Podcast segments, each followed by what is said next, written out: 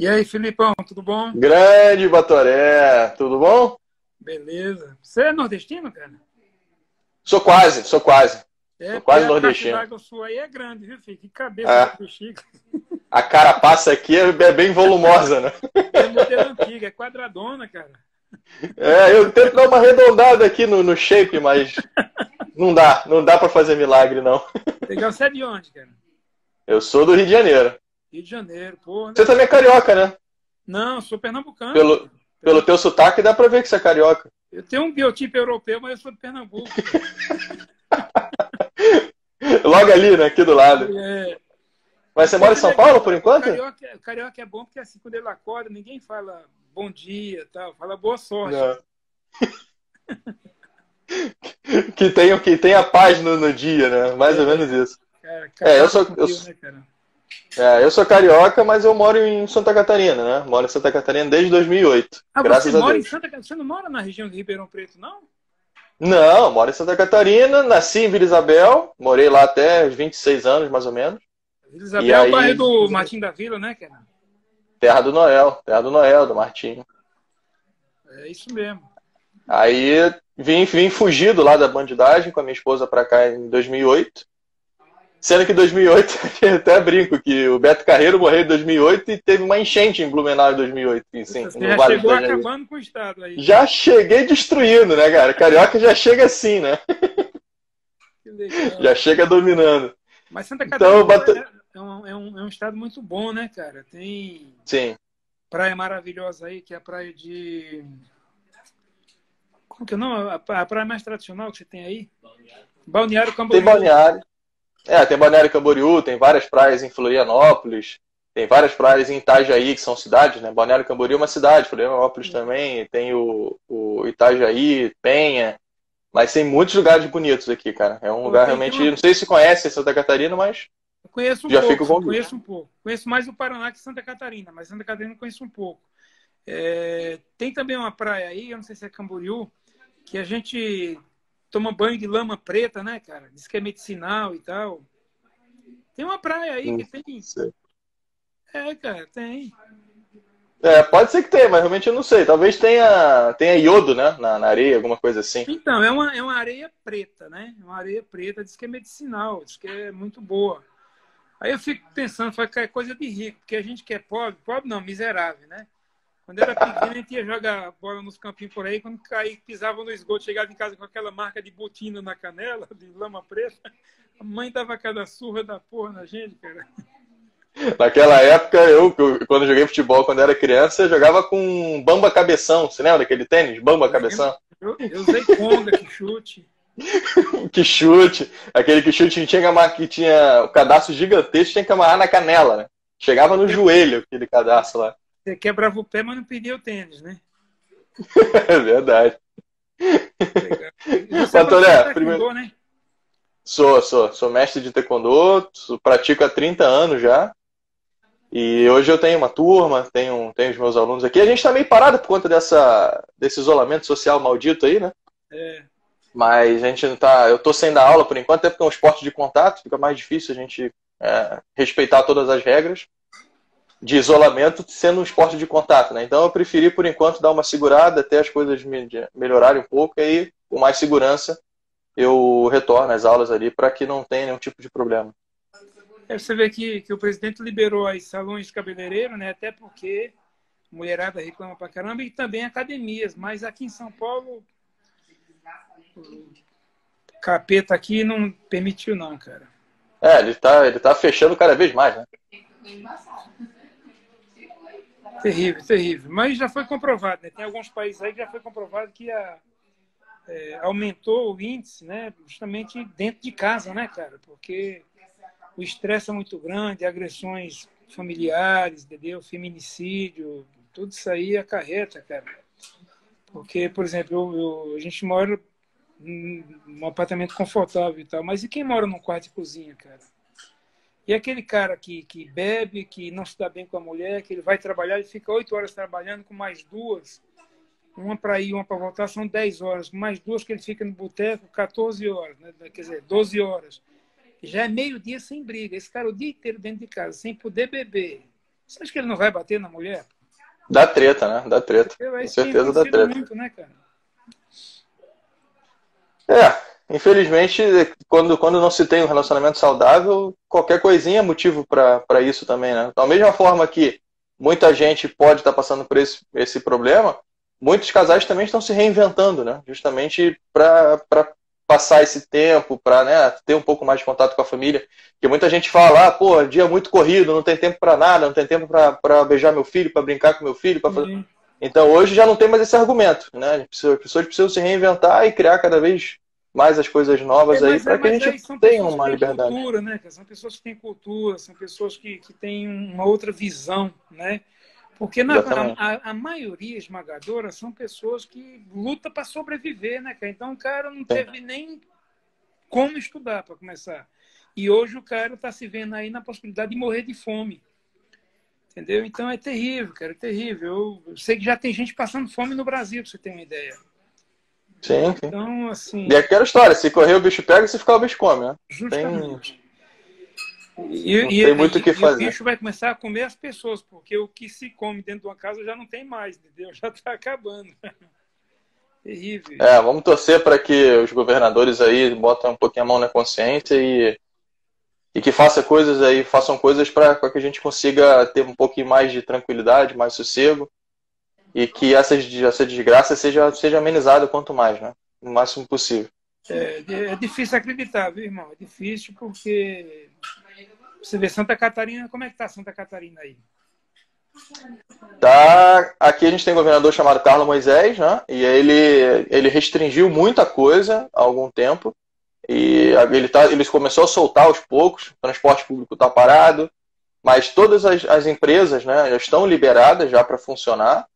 Só que uhum. com restrições sanitárias, né? Com, com aquele cuidado de máscara, álcool gel, é, evitar aglomeração, limite de quantidade de pessoas dentro do estabelecimento, acho que é 30% ou 40% da capacidade normal.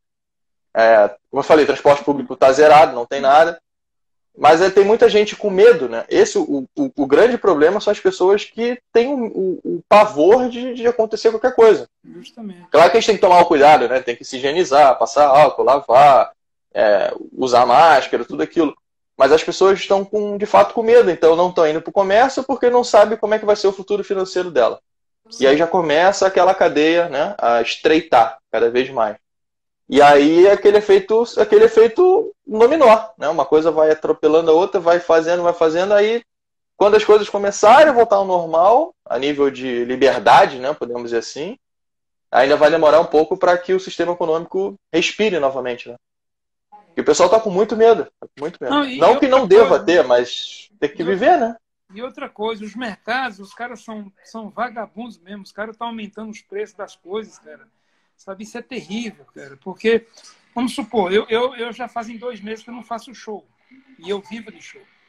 Então, veja bem, a reservinha que tem, tá indo, tá indo. Só que, pô, cada semana que você vai no mercado, você percebe a diferença grande de preços, entendeu? Então, quer dizer, eu já não estou ganhando. Eu já não estou ganhando. É, e, e, cada semana você vai no mercado comprar as coisas e você compra as mesmas coisas. Deixa eu tomar um querosene aqui, tomar um copo d'água. Aí tá só escoando, né? Percebe que tá escoando e as coisas aumentando. Obrigado, filho, te amo. Então, é isso mesmo, cara. E aí o que acontece? Cada semana você vai, você percebe que o mercado aumentou o preço. E dá raiva isso. Dá vontade de você meter a mão na prateleira e derrubar tudo. Entendeu? Aí o que acontece? Aí você porra, pensa, caraca, bom, o governo está acompanhando. Mas não, cara, os caras politizaram o vírus, cara. Entendeu? Você vê, esse governador aí de Santa Catarina mesmo, eu já vi matéria de que ele superfaturou os respiradores, chegou a pagar acho que 250 mil reais em cada respirador, sendo, não, pagou acho que 165 mil cada respirador, que custaria 70 mil. Eu vi uma matéria, né? Eu não sei nem de que partido que ele é. Eu, eu, eu, eu hoje eu estou fazendo o seguinte: quem é a favor e quem é contra o Brasil. A favor, você vê o governador de Minas, né, que é o Azema, Azema, o nome dele? Azema. É, tem quem mais? O governador do Paraná, gozar do filho do Ratinho fazendo um puta governo no Paraná, cara. Entendeu? Mas aí você vê o restante tudo contra, cara. E eles querem que o Brasil realmente perca o equilíbrio, sabe, da economia para poder ter o álibi de querer tomar o país. Ou seja, eles estão com, com dois desejos mortais. É acabar, deletar, excluir a Lava Jato e voltar à corrupção. É, felizmente é, é muita, muita coisa errada acontecendo por aí, né? Mas é aquilo, né? Nos resta ter fé. Né? A gente tem que fazer a nossa parte e ter fé de que tudo vai, vai melhorar e a gente é. vai sair dessa aí mais fortalecido, inclusive. É o, que eu, é o que eu tento pensar cada vez mais. Eu acho assim que quem, sobreviver, quem sobreviver vai. Por exemplo, eu acho também que, claro, tem, o cara fez um comentário na minha live, eu faço live política, 10 horas da noite, 10 e 15. Eu faço no Facebook, dá 160 mil visualizações, tal, tal. Lá eu sento a borracha mesmo. Porque eu cheguei a uma conclusão. Falei, caramba, por, por que, que o artista, a maioria esmagadora são de esquerda e se manifesta e a gente não fala nada? E eu não sou de esquerda, eu vou ficar quieto por quê? Se eu quero um Brasil melhor para meus filhos, meus futuros netos. Não, peraí, eu vou brigar. Vou fechar a porta da Globo? Vou, mas foda-se. Eu sou um só. Eu vou vender bala no farol. Mas eu não posso trocar o meu emprego pela possibilidade de ter um país melhor lá na frente. Entendeu? Aí eu resolvi fazer live. Fazer live, tal, tal. Colocar minha visão como pai de família, como brasileiro, principalmente. Né? E perceber o seguinte, caramba, nós só tivemos corruptos como presidente, cara. E eu falo isso de peito aberto na live, porque desde o Sarney, tudo corrupto. Me apresentem um honesto, não tem. Aí, de repente, o único honesto que aparece já toma uma facada por ser honesto, porque ele não pode ganhar a eleição, senão vai atrapalhar tudo, entendeu? Senão o sistema vai cair. Porra, o cara tomou uma facada para me representar e não desistir de mim. Por que, que eu vou desistir dele, cara? Pô, quando provarem que ele é corrupto também, aí eu sim, vou bater sim, nele. Claro, eu vou bater claro. nele. Mas, né? E aí você vê um cara que é honesto, um cara que defende a família, entendeu? E é um cara que é temente a Deus, cara. Que são coisas que o esquerdista não tem. Nenhum deles acredita. Não consegue. Né? Na verdade, eles querem destruir, né? Eles querem, eles querem acabar com, com, com religião. Querem criminalizar a religião.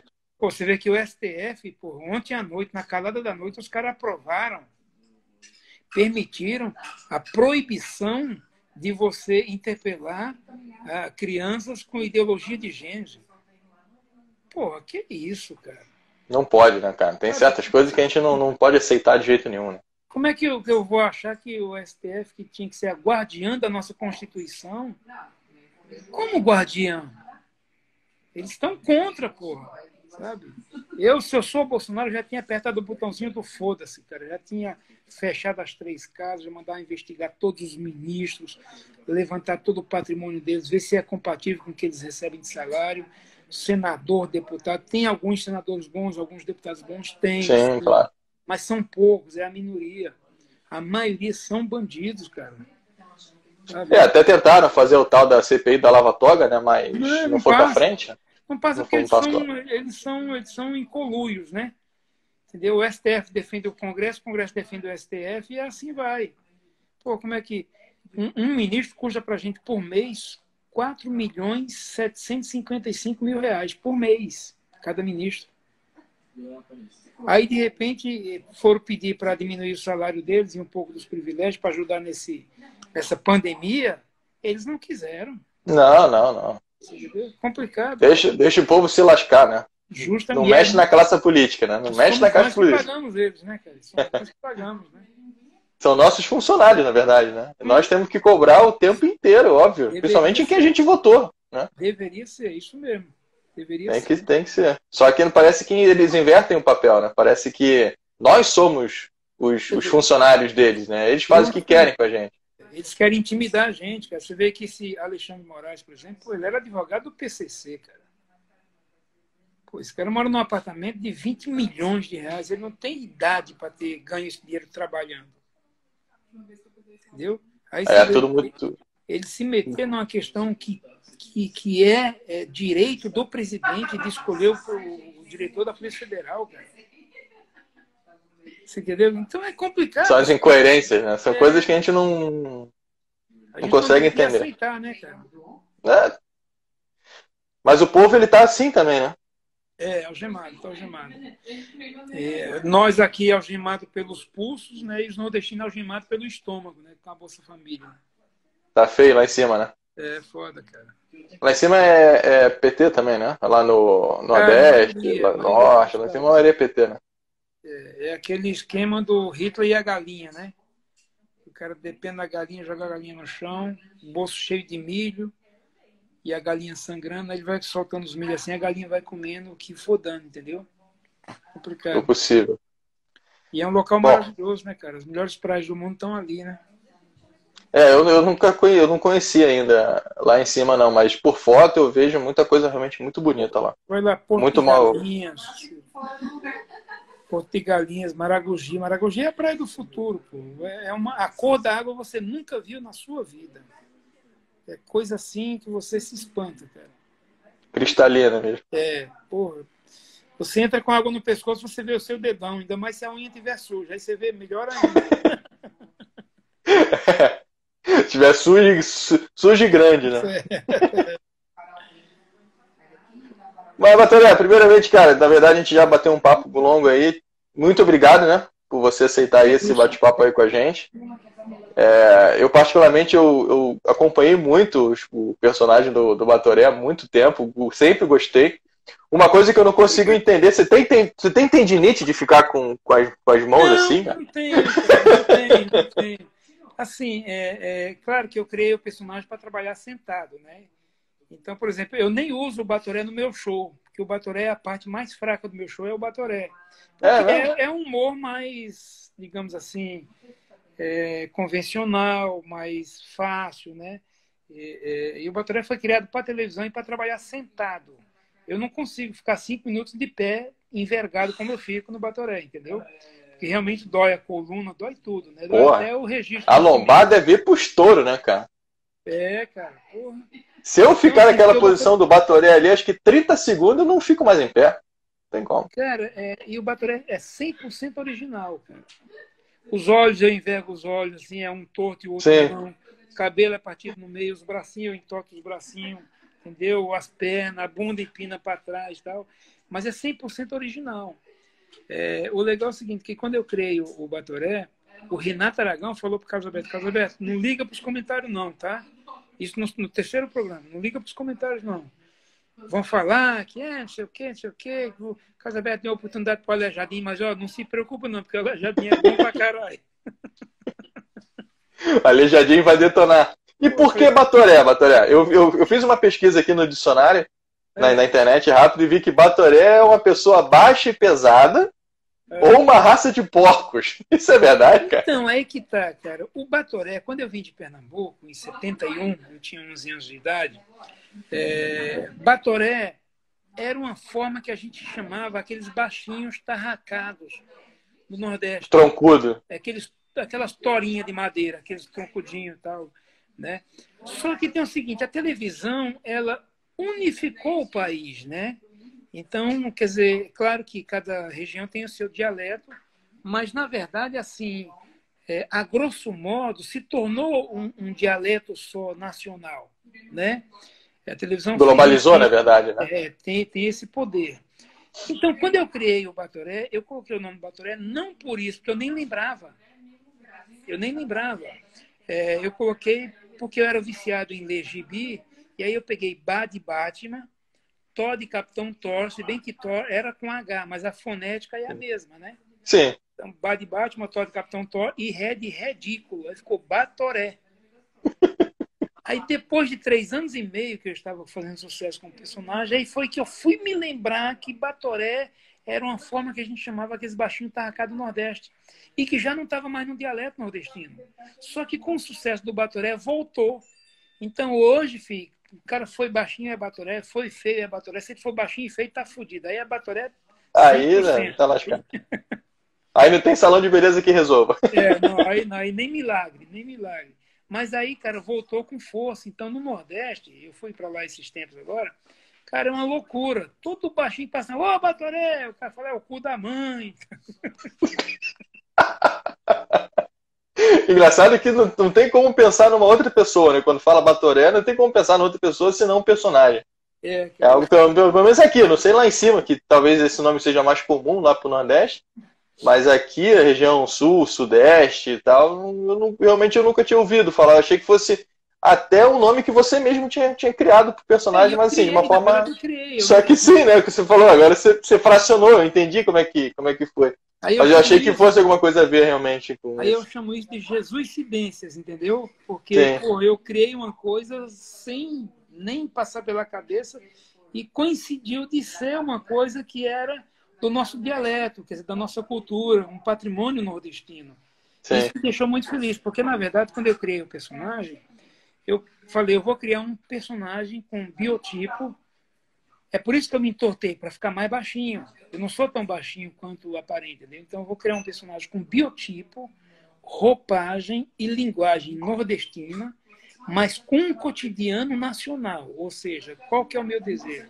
É qualquer brasileiro em qualquer pedacinho do país, seja no sul, norte, leste, enfim, sudeste, qualquer brasileiro se, é, se sentir dentro daquela roupagem do Batoré. E isso eu consegui, graças a Deus. Cara. Conseguiu. Conseguiu. Então, eu, eu vou fazer show no sul, por exemplo. Lá tem Batoré. Batoré gaúcho, porra. Né? Então, quer dizer, é, isso é, foi muito legal. Foi essa sacada aí de, de, de ser um, um, biotipo com roupagem de linguagem nordestina, mas com um cotidiano nacional. Então, é, é, tanto é que tinha texto que eu demorava seis, sete, oito horas para escrever, cara. Porque realmente quando eu quando eu Tu tinha que pensar globalizado, na verdade. Né? Justamente. E eu assim só escrevia porque eu não sabia datilografar e tal, né? Eu vendi uma infância muito pobre, eu não tive condições de pagar para fazer aquele cursinho de datilografia. De datilografia. Então é que eu me achava incapaz de teclar no computador. Eu deito e rolo hoje, né? Mas eu me sentia condenado a isso, né? Porque eu fui criado encaixando sapato, vendendo limão. Todo mundo acha que eu chupei os limões em vez de vender, né? Mas na verdade eu fui. E, e, e aí eu. Aí deu cãibra, né? Chupou é, o limão na cara, deu cãibra. Pô, chupei o caminhão do limão com motorista e tudo. E, e, e, na verdade, assim, quando eu colocava no papel, já era definido para não mudar, porque eu, eu, eu, eu, eu economizava até folha de papel, para você ter uma ideia. Então eu pedia mais tempo pensando do que escrevendo. Às vezes demorava seis, sete horas para eu escrever um texto, mas também quando eu né, levantava o texto era fatal, era tiro e queda. Tanto é que que o único personagem que é mais emblemático com a praça do que o Batoré é só a velha surda. Nem o Golias é. Entendeu? E eu vou te falar uma coisa: pouca gente lembra da velha surda. Você vê que eu voltei depois de 15 anos para a praça e foi um arregaço. Né? As pessoas que eram fãs do Batoré há 15 anos atrás hoje são pai, mãe, e hoje apresentaram para o filho, para a filha. Entendeu? E foi um arregaço sete meses. Você vê, em sete meses que eu fiquei na praça, eu fiquei três vezes em terceiro lugar, oito vezes em segundo e o resto em primeiro lugar. E, e na praça é com texto ou é de, de improviso atualmente, Não, tem, tem, tem um texto, eu escrevo texto, né? Mas eu improviso muito, né? Improviso muito até porque é, o Carlos Alberto ele tem uma gama muito grande de texto para decorar e nem sempre ele lembra de tudo. Ele te olha. Ele não tá consegue, tudo, é. Ele olha para mim e fala: tá tudo tranquilo. Eu falo, tá, então tudo bem. Nem passa o texto, entendeu? E ele se vira, lá na hora ele se vira, interage, é, brinca vira, e tal. Ele sabe que se ele não se virar, eu me viro também. Porque, pô, quem Sim. vai pro, pro cova sou eu, né, filho? Então... É, isso, isso é uma coisa interessante, né? Porque eu o próprio. praça agora, entendeu? Eu saí da praça de novo. Ah, saiu de novo? É. É, é uma coisa interessante porque o, o próprio Carlos Alberto ele precisa ter confiança nos, nos profissionais que estão com ele, né? Apesar de que não é um programa ao vivo e tal, a gente sabe que tem edição. Eu, eu, eu, até vejo, vejo lá os vídeos lá do canal do Carlos Alberto com os erros de gravação e tal, eu acho muito, muito interessante. Mas ele precisa ter essa relação de confiança com os profissionais, porque tu vê que ele fica sempre apreensivo para dizer, pô, será que vai falar alguma coisa que não deve? É, e... mas assim. A mas a confiança ela é notória. É, mas a maioria ali são pessoas que decoram texto mesmo, entendeu? Que poucos, poucos escrevem. Quer dizer, o, o Paulinho Gogol, ele não escreve, ele é um contador. Ele não tem nada.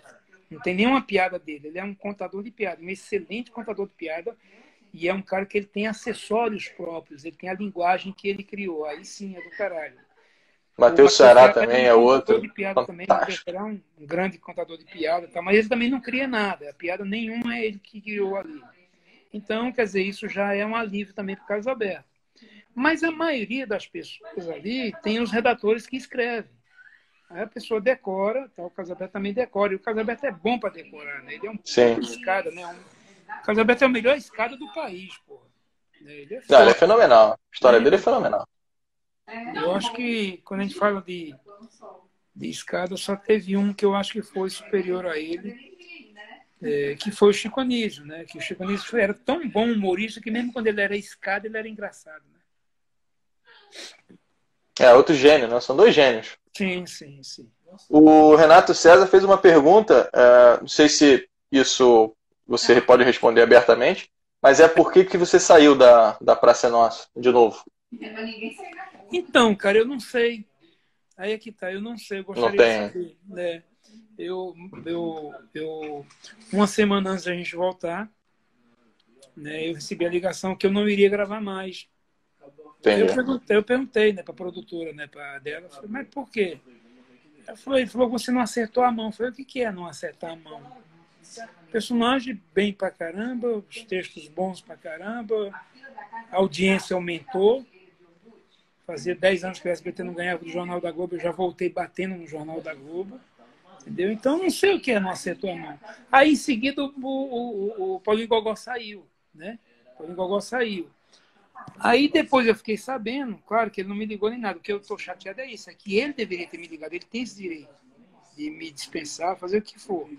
Mas eu não Sim, briguei claro. com ninguém, não teve briga, eu não briguei com ninguém, não discuti com ninguém, não teve nenhuma desavença, né? O que eu sei é que quando eu estava lá, eu fiquei é, amargando um cachezinho baixo, porque não tinha dinheiro. Tudo bem, entendi. Né? Aí agora o Paulinho Gogó saiu.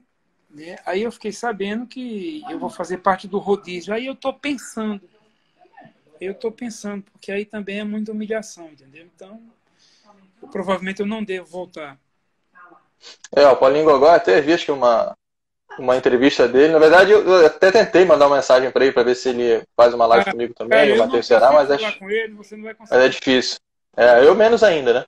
Mas ele parece que ele está, acho que pleiteando uma nova carreira de, de cinema, coisas assim. É, Enfim, isso foi o que foi. Filmes, foi. Né? Isso, é. Filmes, tal. Ele tem intenção de e mandar os filhos para estudar fora e talvez ele ir para lá também e tal. É. Tem que aproveitar o momento dele, é verdadeiro. Sim, sim. Eu até vi o vídeo que ele, acho que foi do Carlos Alberto mesmo respondendo essa pergunta. O Carlos Alberto tá bem tranquilo, ele falou, cara, eu quero que você seja feliz, onde é você, para onde você for. Né? Em forma alguma eu vou segurar. Né? É, o Carlos Alberto tem essa maturidade para saber, pô, se vai ser melhor para ele, por que, que eu não vou apoiá-lo, né? É. Isso é uma coisa muito, muito interessante, que a gente dificilmente jeito, vê isso, né? Também não tem jeito, entendeu? É o mesmo caso quando eu fui fazer a novela na Globo. Sabe, porra, a Globo é foda, velho. É igual outro dia, Imagina. Eu, eu, faço live e tal, eu sento o pau na Globo porque eu acho uma sacanagem eles falarem que morreu X, tem X infectado, mas não fala quantos tem que se recuperaram, né? É. A pessoa que está infectada, ela precisa ter um fio de esperança para ela se agarrar, para o psicológico dela não ser afetado. E se ela não sabe que as pessoas estão se recuperando, pô, ela fala, caralho, vou morrer, porque é. nenhum se recupera. Então, aí o cara perguntou, pô, Matheus, mas e se a Globo chamar você? Você vai? Eu falei, escuta, primeiro, não me faça pergunta, porque eles não vão me chamar. Eles não vão me chamar. É, mas se chamar, eu vou. É, porque você fez novela lá, é injusto você ficar falando. Não, veja bem, eu fiz a novela, recebi, entendeu? É, o que foi combinado eu recebi, não tenho nada a reclamar. É a melhor estrutura nacional, é a segunda emissora do, do mundo é a melhor novela do mundo. Eu trabalhei no melhor produto deles, que é a novela das nove. Mas isso não me obriga a aceitar o tipo de jornalismo que eles estão fazendo. Porra, o... se o cara é honesto, por que, que fica todo dia tentando foder o cara? Eu não posso concordar com isso. Eu não posso ser covarde com isso. Até porque, cara, eu acredito em Deus, cara. Você entendeu? Então, quando eu, eu tomei a decisão, cara, eu sabia que eu ia fechar uma porta. Fica tranquilo que eles não vão me chamar. Mas se me chamar, eu vou fazer a novela, vou fazer bem pra caralho, como eu fiz da outra vez, mas vou continuar com a minha mesma linha de pensamento. Entendeu? Então, é isso que as pessoas não sabem discernir às vezes. Você, por exemplo, você é professor de taekwondo. De repente, você não pode gravar um disco, mesmo que você cante bem, porque, ah, não, ele é bom como taekwondo, como professor, mestre. Mas ah, ele é meio desafinado para cá. Sabe, o Brasil acha que você é, não tem capacidade de fazer outras coisas. Não é como nos Estados Unidos, entendeu? Que as pessoas é, é fazem. Subjugam, na verdade, né? Nós é. somos muito subjugados, né? Justamente, cara. Você vê, eu fui fazer a novela. Caraca! É, eu não ganhei o troféu no Faustão porque eu não sou de puxar o saco, eu não vou em festinha. Você entendeu? Eu, eu, eu não dou furico, eu não bebo, eu não uso droga. Eu não, eu não, cara, eu sou muito na minha. Sou muito na minha.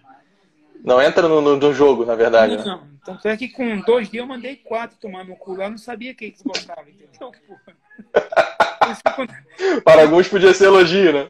É por isso que quando eu falava, vai tomar no cu, café, pô, tudo de bom pra você também. Então...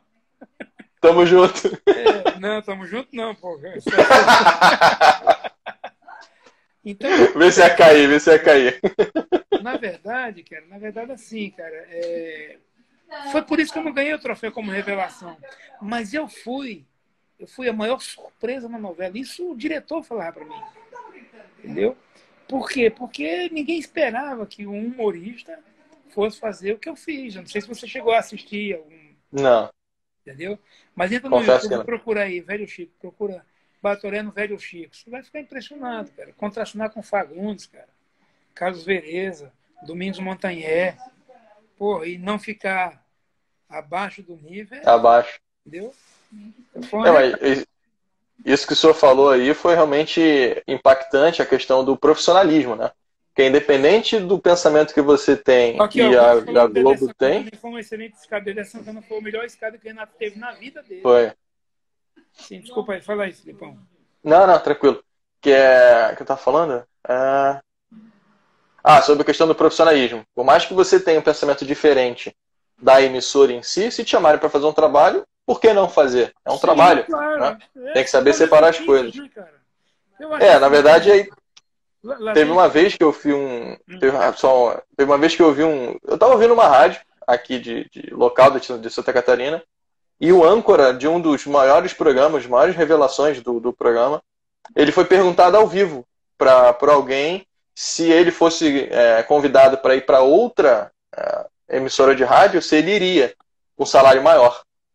Eu até pensei, pô, eu acho que ele não vai falar nada, mas ele foi e falou, sim, eu sou profissional. Se aqui eu estou ganhando 10 mil e uma outra emissora de rádio vai me convidar para eu ganhar 30 mil, por que, que eu não vou? Eu sou profissional. Né? Eu vou, obviamente, ofertar isso para minha empresa, vou informar para minha empresa, ó, então, estão me oferecendo tanto.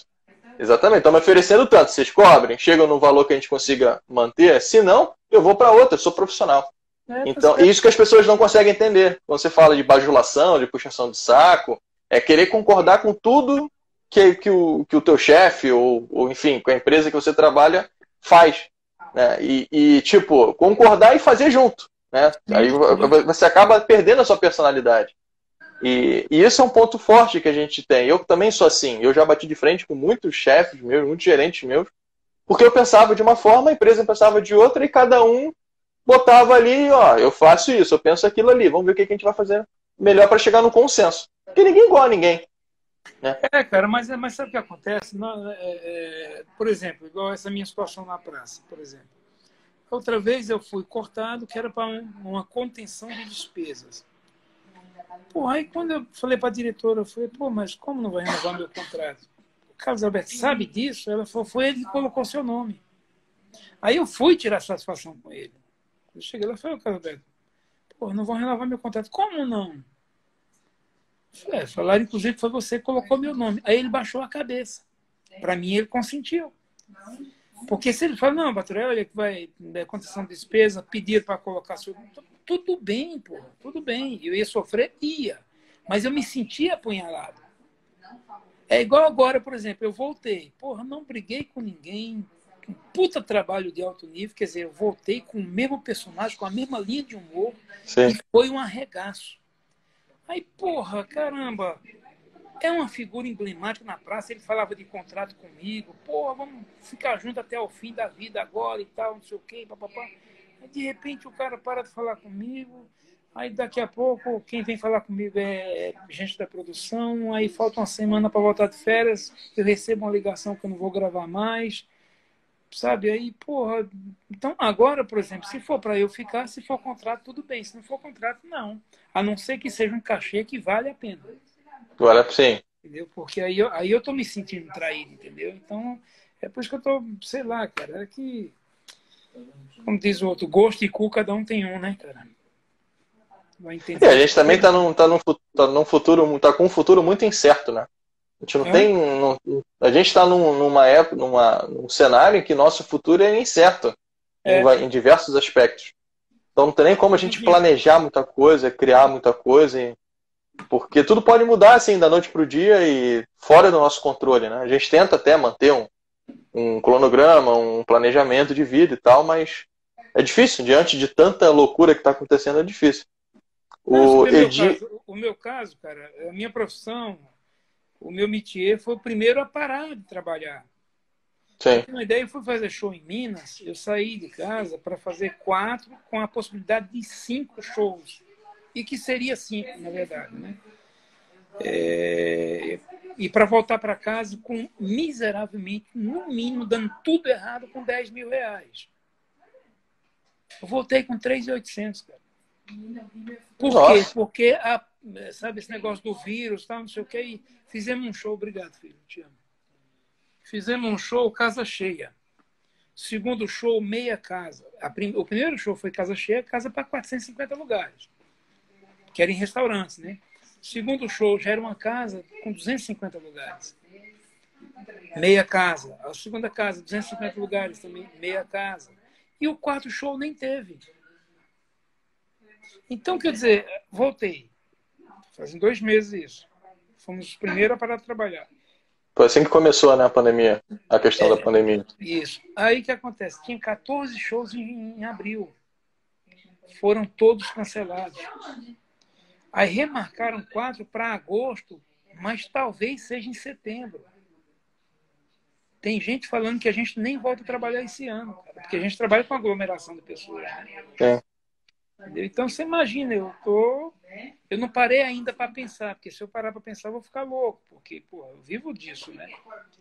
Eu não aprendi a roubar ainda. Eu que bom, né? Que continue um assim. Para roubar a casa do governador, né?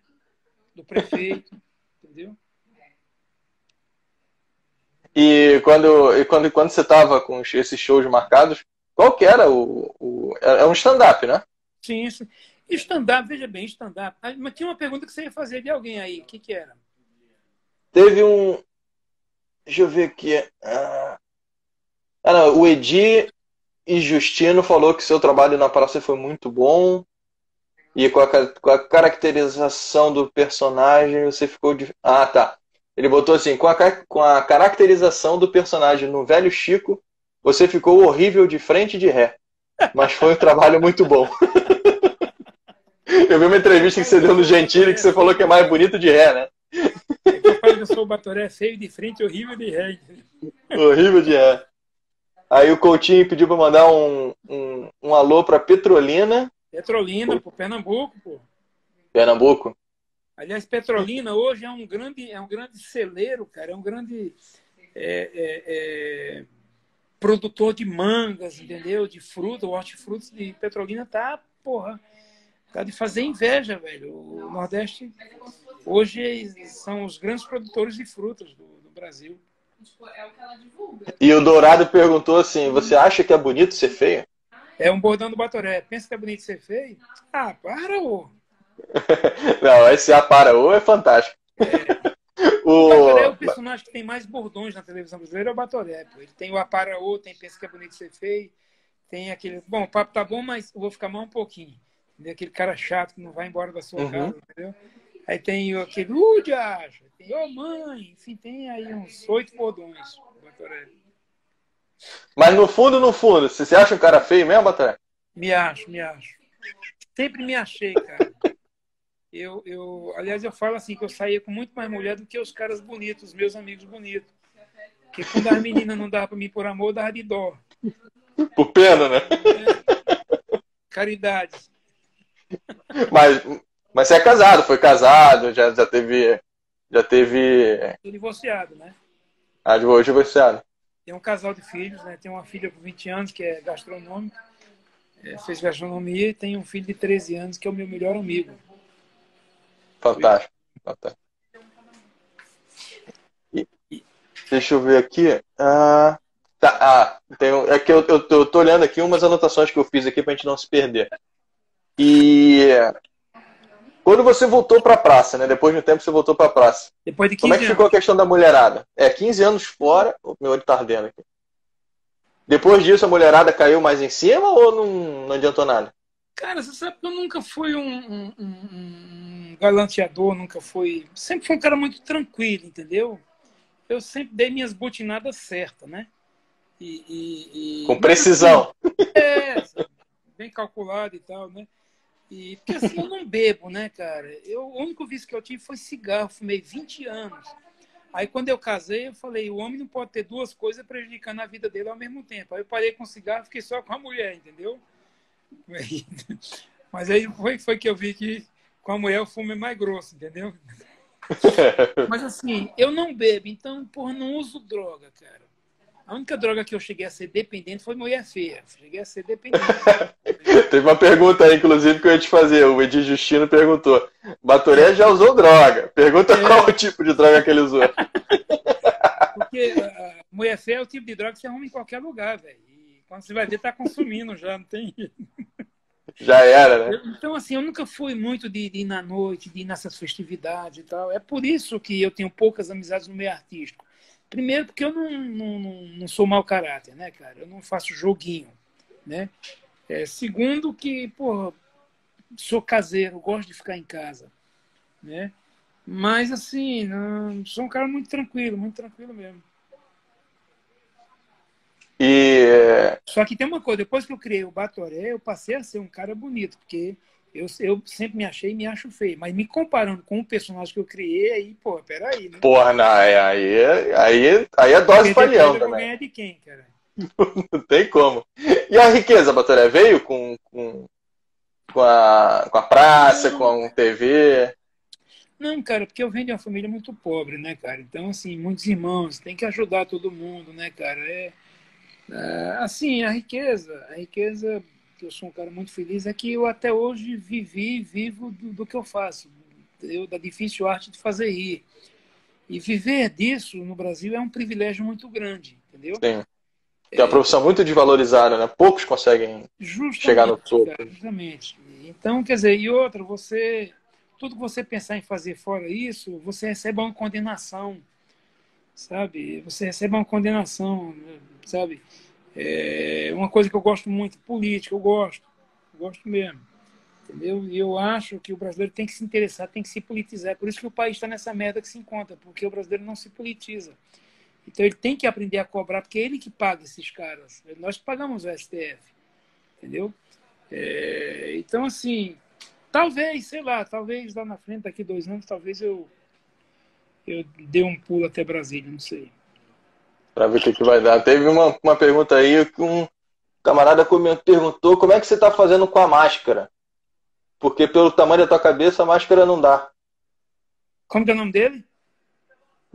Deixa eu ver aqui se eu acho. Deixa eu ver aqui só um minuto. Alan Moura. Alan Moura 102. Batoreco, como você tá em relação às máscaras? Tá cabendo na sua cabeça grande? Ô, Alan, e o cu, Alan? eu tava esperando uma malcriação dessa aí já. Ah, não, tô. Não, eu sabe que, que eu, eu tava falando, eu até gravei um, um story no meu Instagram falando o seguinte: vocês que estão fazendo máscara, gente, coloca mais elástico. Porque o nordestino, de uma orelha na outra, são quatro palmos, caralho.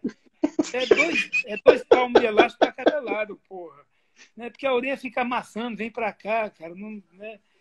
e, e fica assim, né? É, tem nordestino que tem a cabeça oca, né? Mas tem nordestino que tem, eu falo assim, que tem a cabeça enchida. Mesmo que seja de bosta de jumento, mas é enchida, né?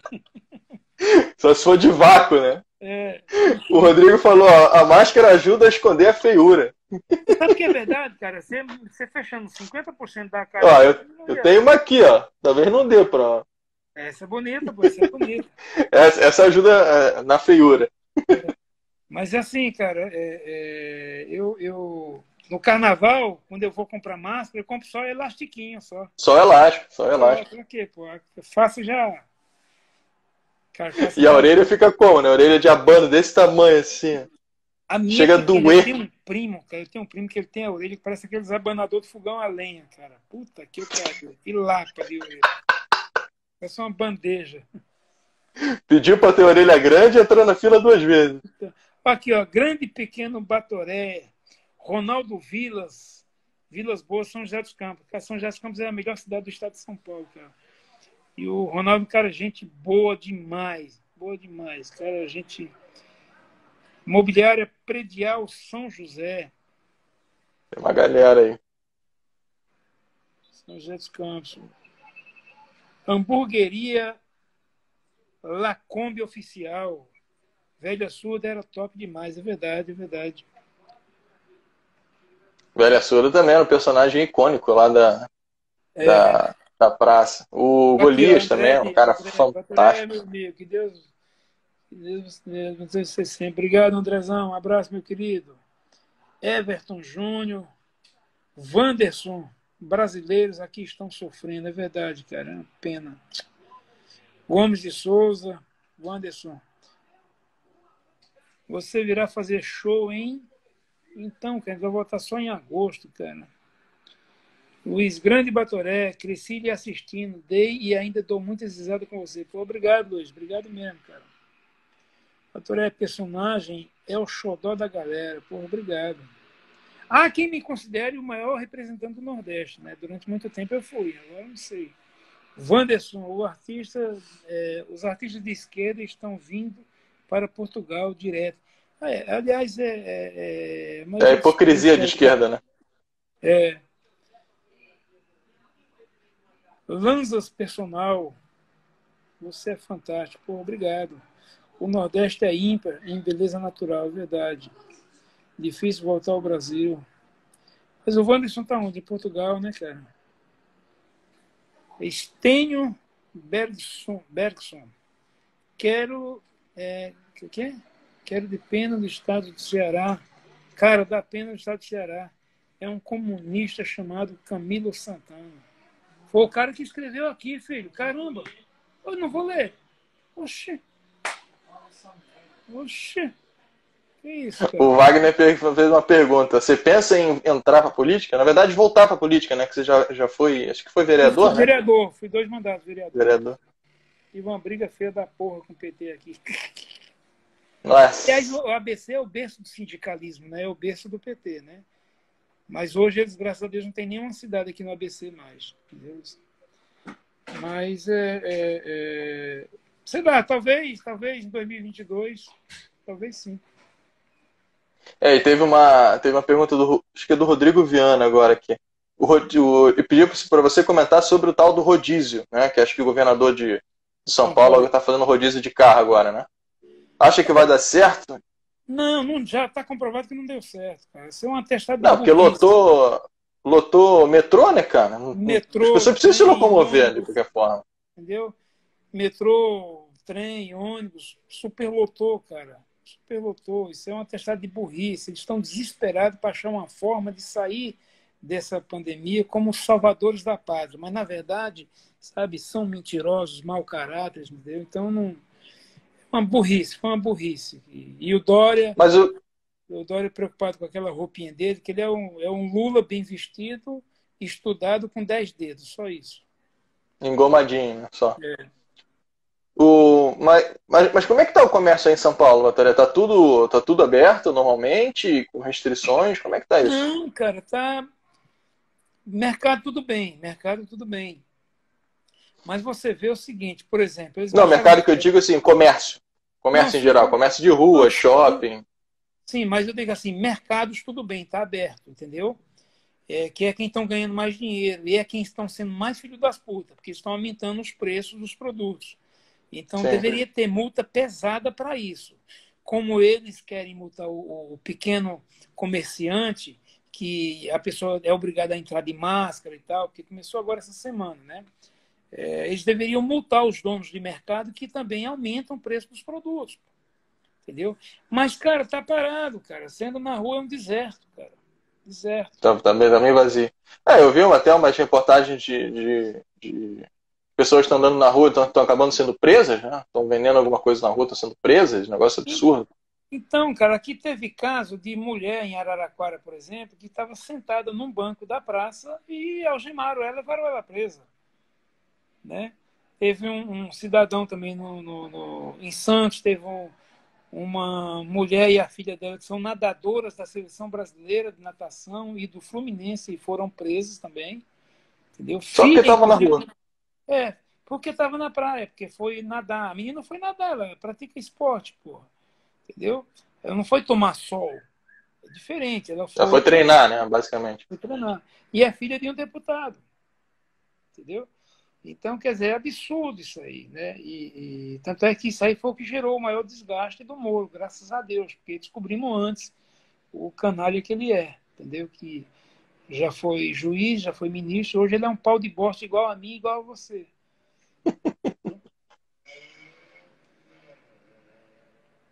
o, teve um comentário de Batoré, fala a verdade, Dória morde a fronha?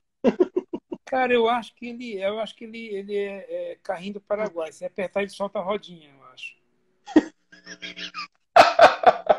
Maurício P. Santos perguntou isso. Aí o Edi Justino perguntou: por que você não seguiu a carreira como jogador de futebol? É verdade, esqueci de perguntar. Você, foi, você tentou ser jogador de futebol, né, Batoré? Fui até os 21 anos, fui, mas eu tive uma contusão, né, cara? Eu, eu tomei um carrinho por trás e trincaram os dois tornozelos. E na Nossa! Época, é, na época, não tinha um Joaquim Grava como tem hoje. Joaquim Grava é um cara que, por exemplo, o Maicon Leite, que é um jogador que surgiu do Santos, que moeu praticamente o joelho, o Joaquim Grava reconstruiu o joelho dele e, e não era nem para ele andar direito. E ele está jogando futebol. Ou seja, o Joaquim Grava é, é, é, é um. Fez milagre. É, o pessoal vem da Europa para operar com ele aqui, pra você ter uma ideia. Ele é uma referência. Tanto é que ele está vivo e o CT, o Centro de Treinamento do Corinthians, tem o nome de Joaquim Grava. Pra você ter uma ideia. É, e outra coisa, ele trabalha no Corinthians de graça. Coisa que ninguém faz. Mas na época que eu tive a contusão, não tinha um Joaquim Grava. A medicina esportiva ela era muito precária. Praticamente não tinha medicina esportiva. Tinha, às vezes, um médico que ia lá de favor acompanhar o time. Né? E aí eu fui considerado como um jogador baleado. O que, que era o jogador baleado? É aquele jogador que está condenado por aquela contusão e que não vai jogar mais futebol. E eu tinha 21 anos de idade. Né? Então eu tive que parar de jogar futebol. mas, mas chegou a jogar profissional? Sim, sim. Meu último clube foi o Ituano, em 81. Só que eu sou um jogador fantasma. Ninguém acha porra nenhuma meu. Não tem nada. O único lugar que tem coisa minha é no Milton Neves, no que fim levou, cara. Não tem foto, não tem vídeo, não tem relato. Minha, no foto tem. Levou, tem uma foto minha, tem, tem. O único lugar que tem alguma coisa minha é onde tem lugar de morto, entendeu? Mas era bom jogador? Jogava em que posição? Não, jogava bem, era lateral, lateral direito e lateral esquerdo, porra.